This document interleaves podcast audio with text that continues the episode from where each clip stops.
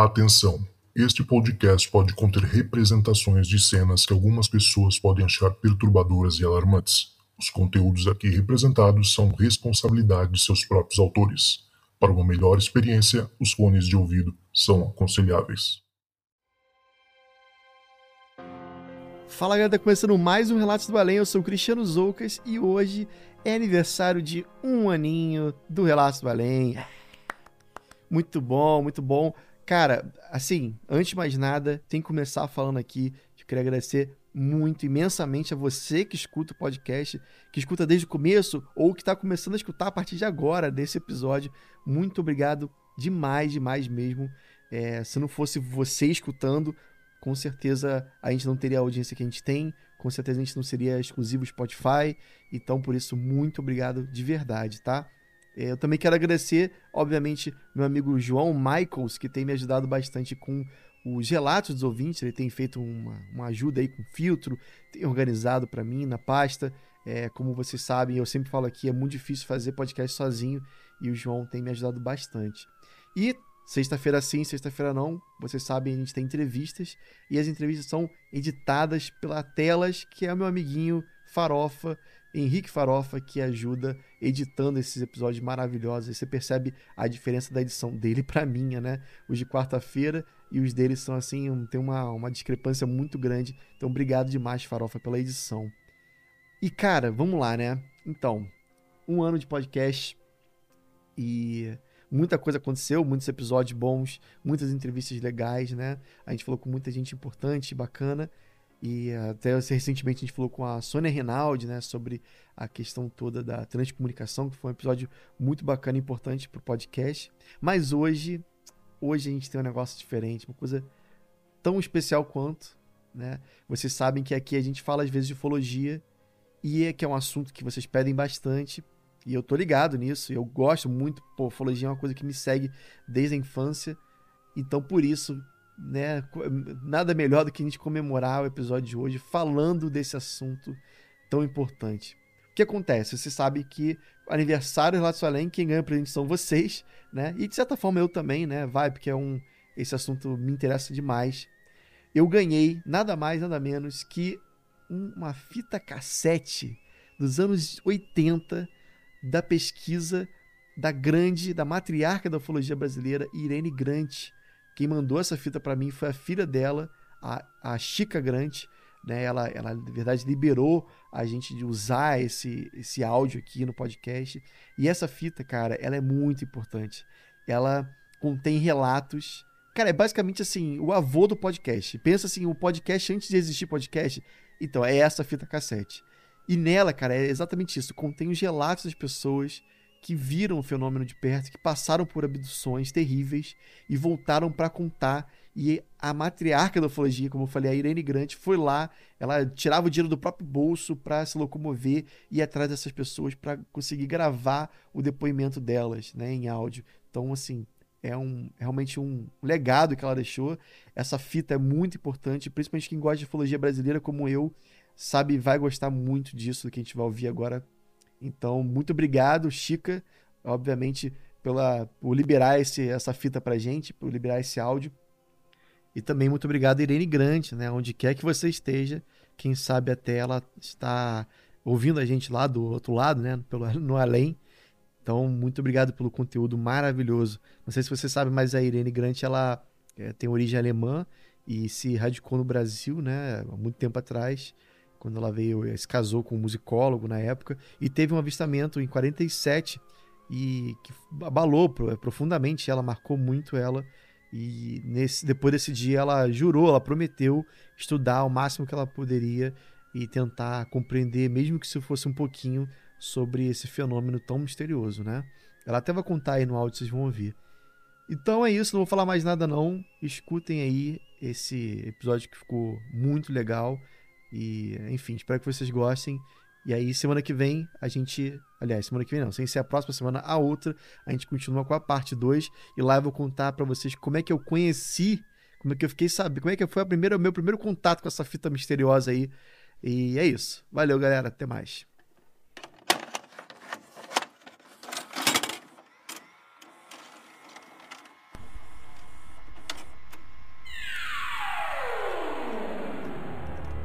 Eu estava indo para casa uma hora da manhã, sozinha dirigindo, de repente eu sinto uma sombra. O carro como se estivesse entrado numa, numa sombra. E de repente as luzes da rua se apagaram, o carro apagou e o rádio parou. E eu fiquei ali sem saber o que fazer da vida. E quando deu o negócio do carro, eu olhei, estou procurando o que, que é. E eu vejo, embaixo das Três Marias, um disco imenso, apagado.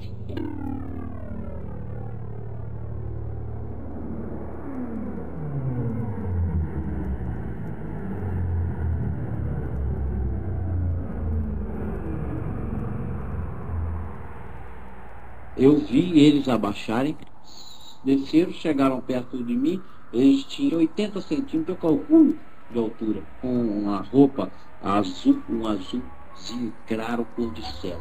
Então houve um corre-corre, uns querendo correr para ver e outros correndo para não ver que eles, o objeto estava aproximando, que passou rasante perto do rio, todo mundo viu.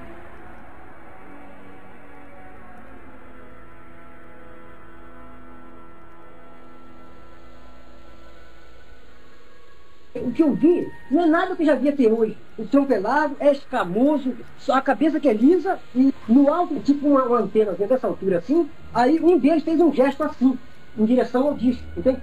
E aí eu segui eles, um atrás de mim, outro do meu lado e outro na frente. Segui eles para lá.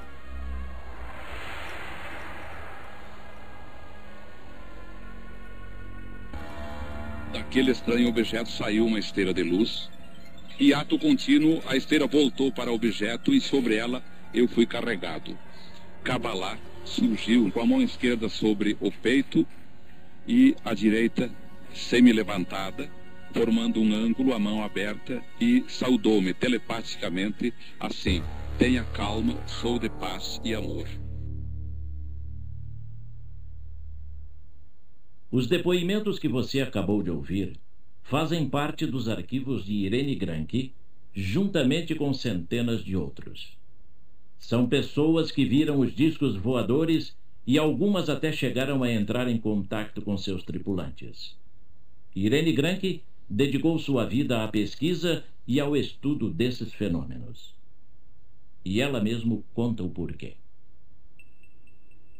Em julho de 47, vi um objeto circular sobrevoando com movimento oscilatório as linhas da estrada de ferro auxiliar, invasoras.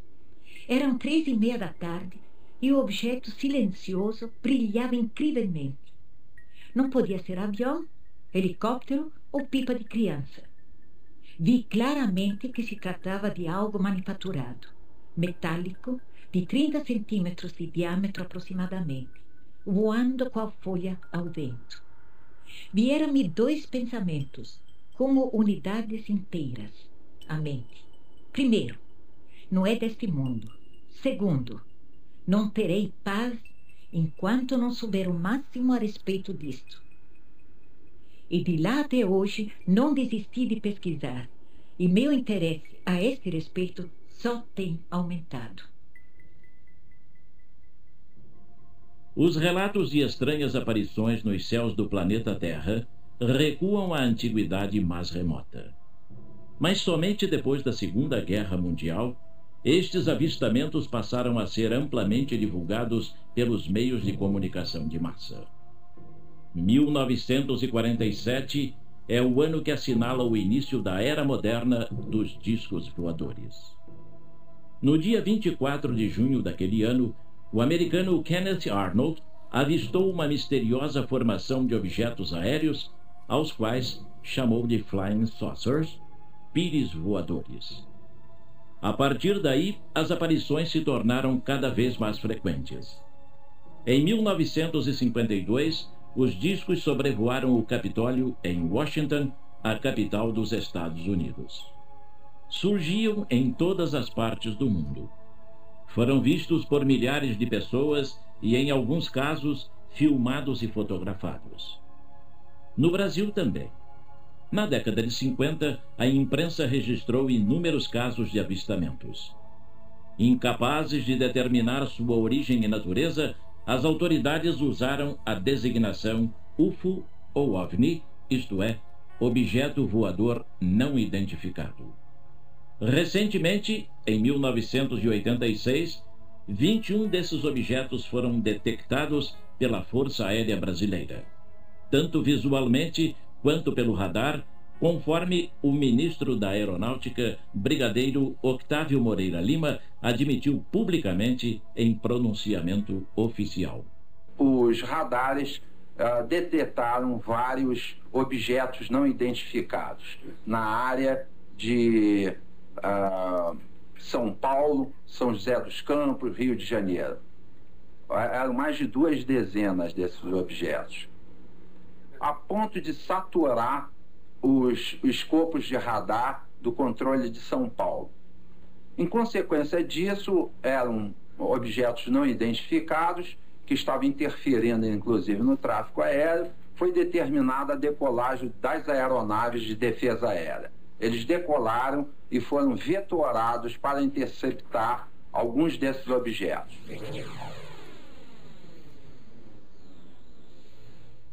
The UFO phenomenon is truly a phenomenon of our time. Esta é uma entrevista com o falecido J. Allen Hynek, consultor do filme Contactos Imediatos no Terceiro Grau, astrofísico, consultor científico do projeto Blue Book da Força Aérea Americana e considerado, até sua morte, a maior autoridade mundial em discos voadores. Hynek acentua que três fatos em relação ao fenômeno são inegáveis. Primeiro, os relatos existem. Segundo, eles vêm de todas as partes do mundo. E terceiro, muitos deles são feitos por pessoas responsáveis com formação científica. Heineck criou uma terminologia de aceitação mundial para classificar os encontros dos terrestres com as naves e seus tripulantes. São os contactos de primeiro, segundo, terceiro, quarto e quinto graus.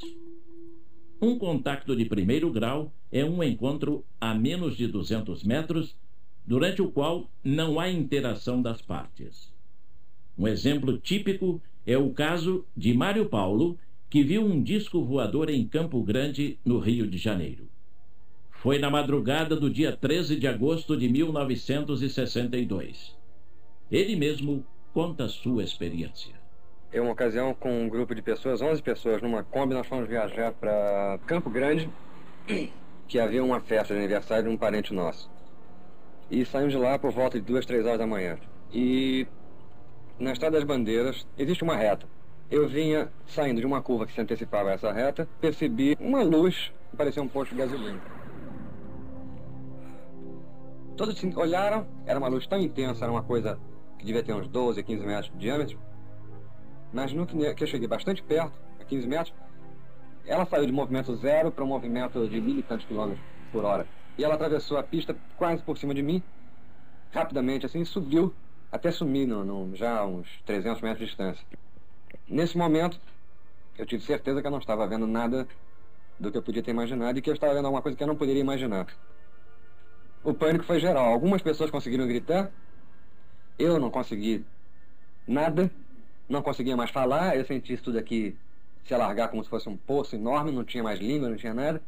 Saí correndo, fiz toda a Avenida Brasil sem parar, e eu acho que eu só consegui falar quando eu cheguei ali na estação rodoviária, onde é hoje a estação rodoviária.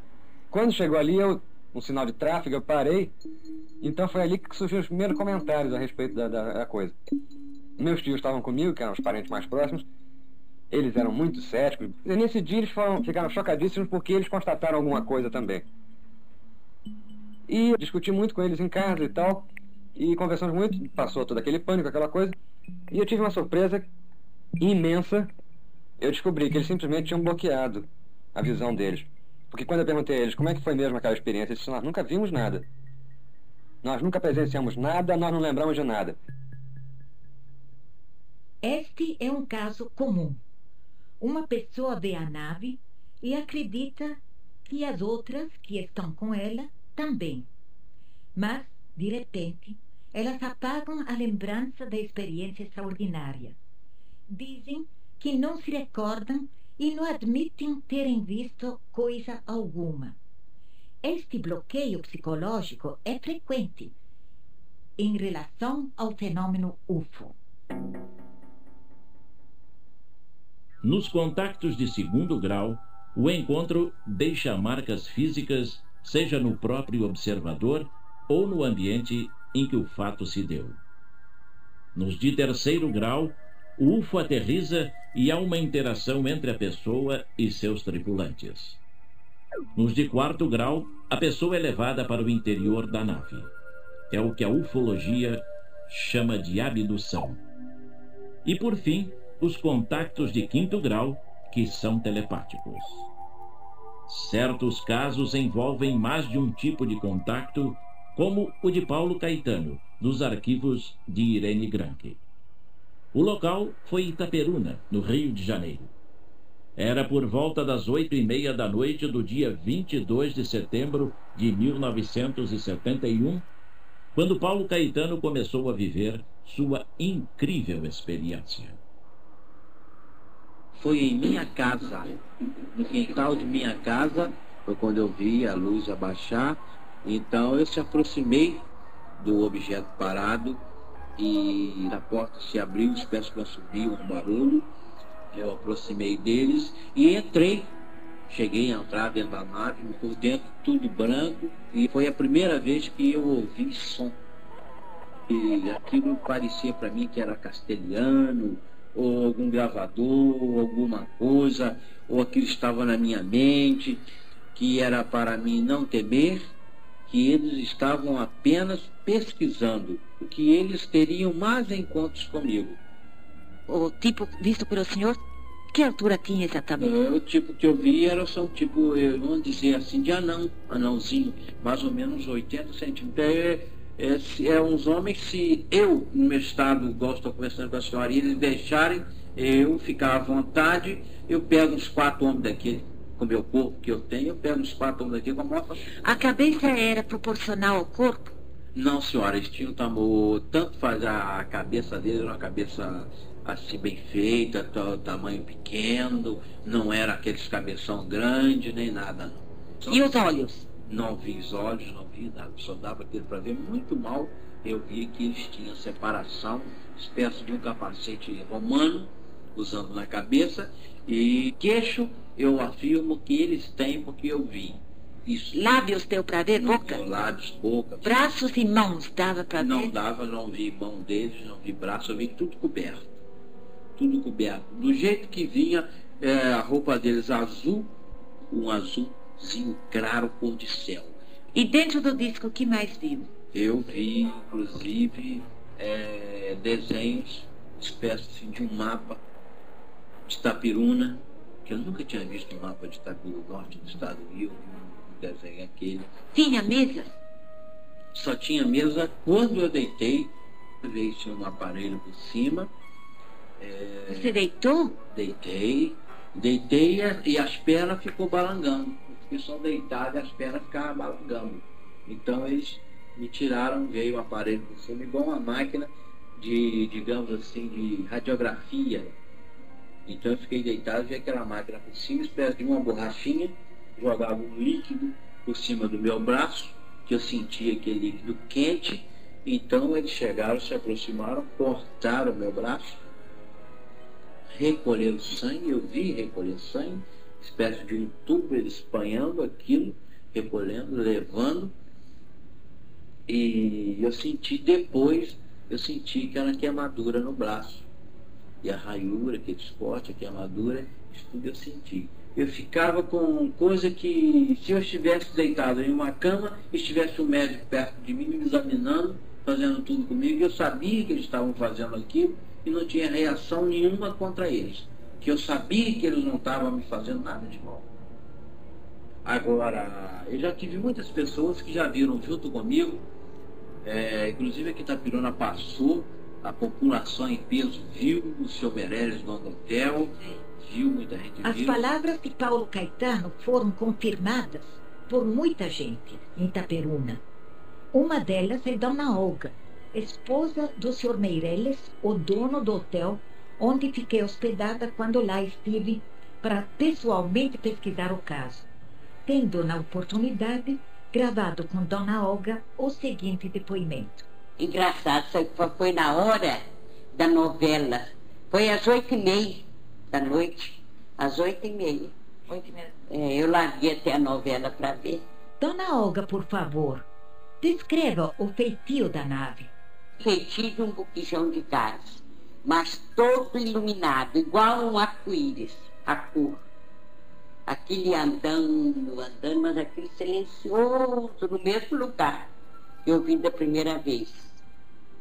Depois pegou sair fogo, para sair assim aqueles raios luminosos.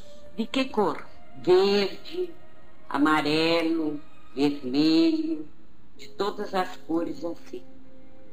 E aí essa moça, a Elza, é que viu, nós estávamos começando a tirar o jantar, correu lá na cozinha para me chamar, nós viemos todos correndo e todos viram. Não foi só eu e ela, não. Todos viram. Compreendo, aqui do hotel Todos, até esse velho da gerência, seu Sulívio, Ai, viu também. Veio correndo e todo mundo. E a senhora, seu marido viram? Seu neto Fernando? Viu, Sebastião, meu filho, viu. Todos E todos viram, esse pessoal daqui de baixo, todos viram. Sim. Uma preta aí, a Dona Luísa, viu?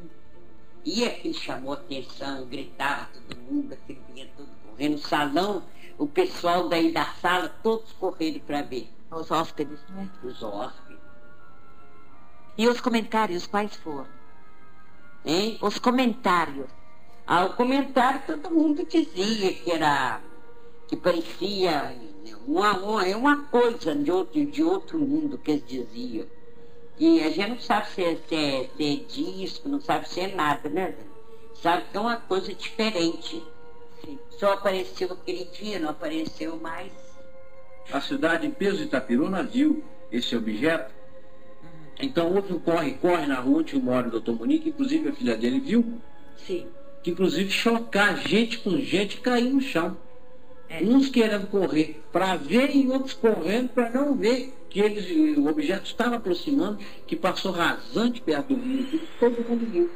Agora tem um local aqui que eu vou sempre, onde eu vejo é uma distância calculadamente de uns 10 quilômetros de distância dá para se ver. A luz vem, ela vem, vem, vem, vem, vem, andando, andando, andando, andando, andando, andando, andando, andando. E a gente acompanhando ela com binóculo. Sem binóculo, quem tem binóculo vai com binóculo, quem não tem, vai olhando de olho nu. Ela vai andando, vai andando até um certo ponto. Chega aqui a certo ponto, apaga, some, não aparece mais.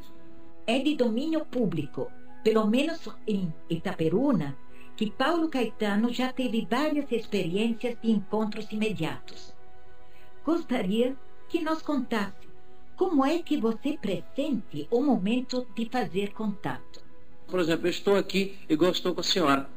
Então eu, de repente, daquela, não sei, um troço, eu vou embora normalmente, saio daqui, pego meu carro, vou e tenho encontro. Pego, às vezes com destino de ir para minha casa e não vou para minha casa, vou para a estrada.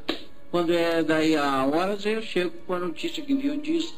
Mas é, eu tenho pressentimento comigo que quando eles querem encontrar comigo, eu saio sozinho, sem ninguém, vou, vejo. O que o senhor sente quando tem esses encontros? Eu estou com eles e eu não tenho pensamento assim, digamos, eu não penso em nada, eu só fico com aquele pensamento, é, isso é coisa boa, só, mas não, não digo assim, digamos que eu estou pensando em ficar rico, numa coisa em outra, só fico com a ideia leve, a ideia descansada, isso eu sinto.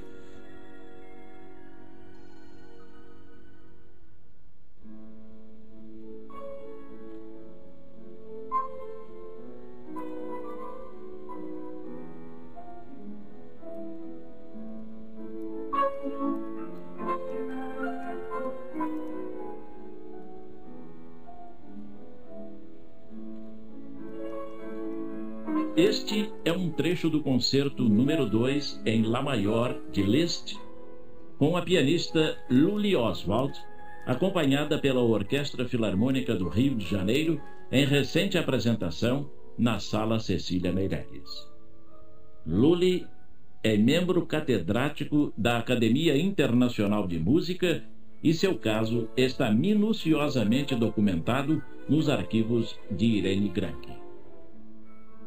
Na noite de 15 de outubro de 1979, ela passava de carro pela praia de Jaconé, com destino a Saquarema, no litoral do estado do Rio de Janeiro.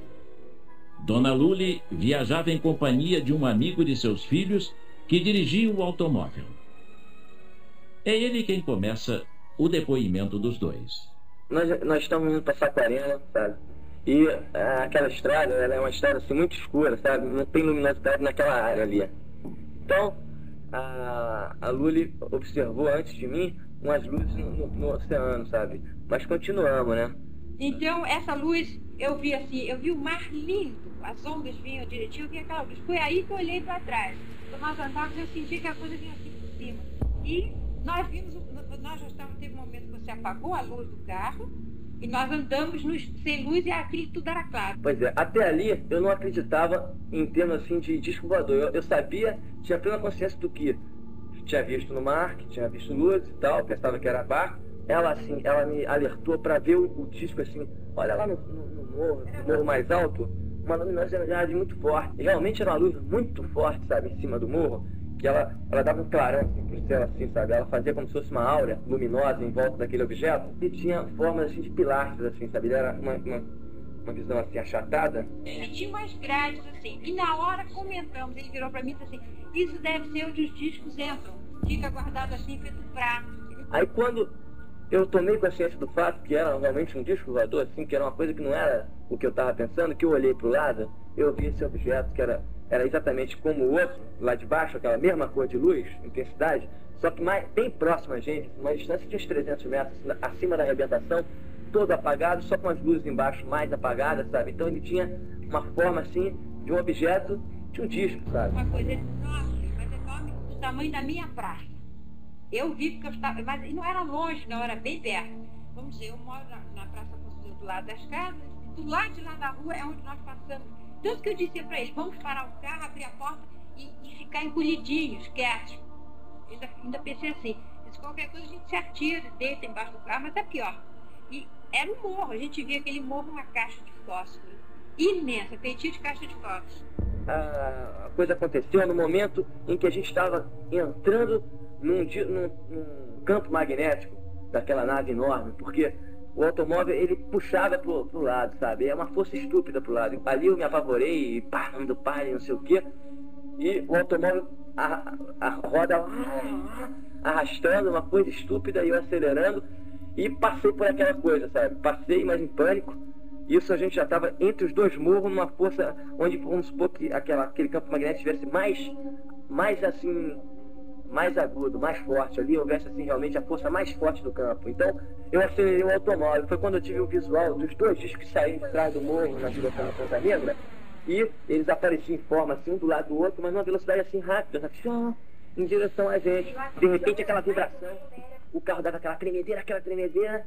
E aí o que aconteceu? O toca-fita disparou, sabe? E a porta batia, sabe? A porta batia, a porta eu digo, pronto, tá aí o negócio. Tem um disco imenso. Ah, imenso, era o tamanho de uma, de uma casa imensa. Uma casa no céu.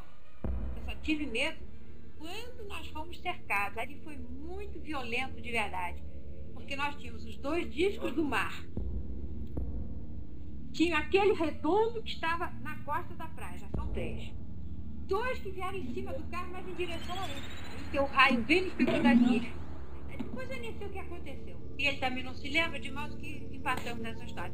Eu não me lembro mais de nada até chegar no asfalto. Agora, quando eu cheguei no asfalto, eu não cheguei devagar. Achei que você cheguei numa velocidade como se eu tivesse normalmente a 90. De não, de repente soltou o carro, foi isso. sabe? Como se o carro fosse soltado. Soltado de repente, Daí eu nós estamos um foguete. Estava na estrada de asfalto, você deu o lance no meu tempo asfalto. Agora, depois é que meu filho, um dos meninos, me chamou a atenção, mãe, como você sai de Saquarema às 10h30, 11 horas e chega em casa às 3h30 da manhã? Que, como é que foi? Vocês devem ver o que, que houve, porque alguma coisa aconteceu. Uma, uma viagem que no máximo a pessoa leva uma hora e meia, vocês levaram quatro horas de viagem?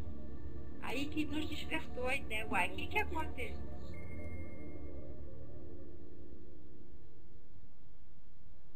No dia 9 de janeiro de 1980, isto é, dois meses e meio após ter vivido sua experiência, Luli Oswald submeteu-se a uma sessão de hipnose sob a orientação do especialista Dr. Silvio Lago, em seu consultório médico em Niterói. Desta regressão hipnótica, foi possível obter os seguintes fatos. Luli e o rapaz foram sugados por um feixe de luz lançado por uma das naves que estavam sobrevoando o mar. E de repente se encontraram no interior de uma sala, que, segundo Luli, era do tipo sala de operação. A esta altura, ambos já se encontravam fora do automóvel. Foi quando surgiram os tripulantes da nave e, sob intensa emoção, Luli os descreve com riqueza de detalhes. Eram de altura de uma criança de 13 anos aproximadamente. Pele cinza, de aspecto repelente, pés de pato, braços finos, usavam máscaras, talvez máscaras de oxigênio, tinham o nariz longo, afilado e as orelhas semelhantes às de um rato.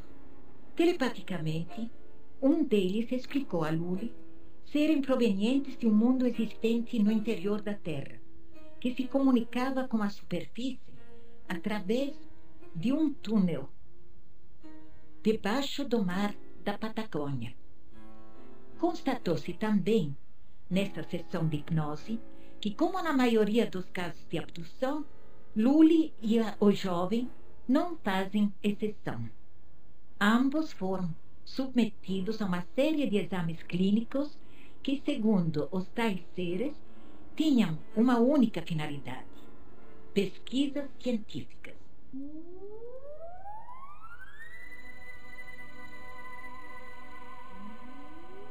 Então foi uma coisa muito séria e eu penso muito nisso, viu? Vira e mexe, eu estou pensando na seriedade do assunto. Não é um assunto para se brincar, é uma coisa para pesquisar com muito equilíbrio. Mas um equilíbrio total. Não é dizer eu vi uma luzinha, eu vi isso, não sei o quê. Não, é muito, muito, muito sério.